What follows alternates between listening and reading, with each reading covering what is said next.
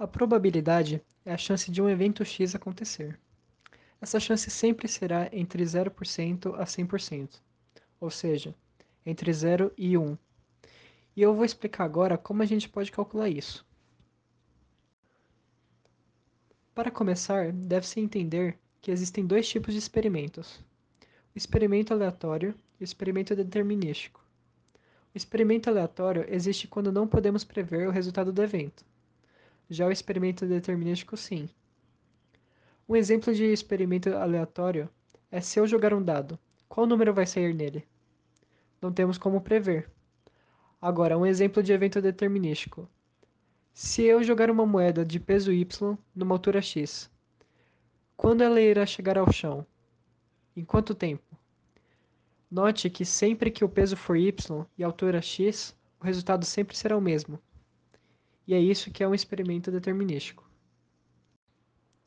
Para se calcular o experimento aleatório, utiliza-se a matemática. Já o determinístico, usa-se a física. Como essa aula é focada em matemática, eu vou ensinar como calcular um experimento aleatório. A probabilidade de um evento x ocorrer é igual ao número de elementos no evento dividido pelo espaço amostral.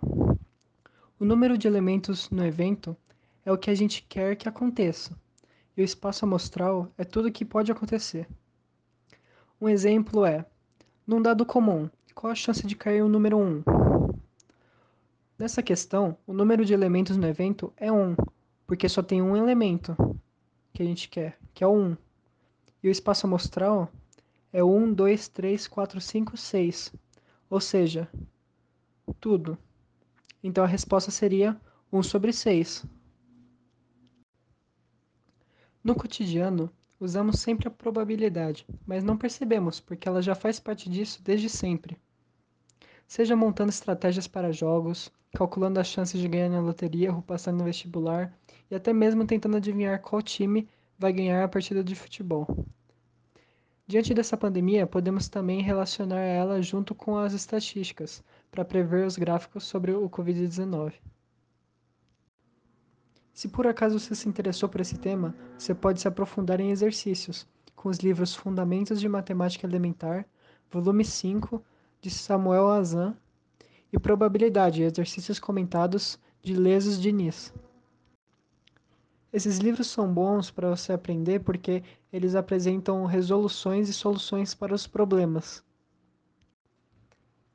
Uma curiosidade sobre probabilidade é que ela pode ser utilizada para fazer músicas. Mozart, um grande músico clássico, inventou um jogo para se criar músicas usando a probabilidade com dados. Esse jogo constitui em fazer um minueto. Para isso, Mozart fez uma tabela para se jogar com dois dados. Essa tabela possui 16 colunas com compassos e linhas com todas as somas possíveis dos dados: 2, 3, 4, 5, 6, 7, 8, 9, 10, 11 e 12. Assim, a soma que der os dados deve-se pegar um compasso e até acabar, totalizando 16, formando um minueto no final. O mais impressionante foi o Mozart ter feito todos os 176 compassos da tabela.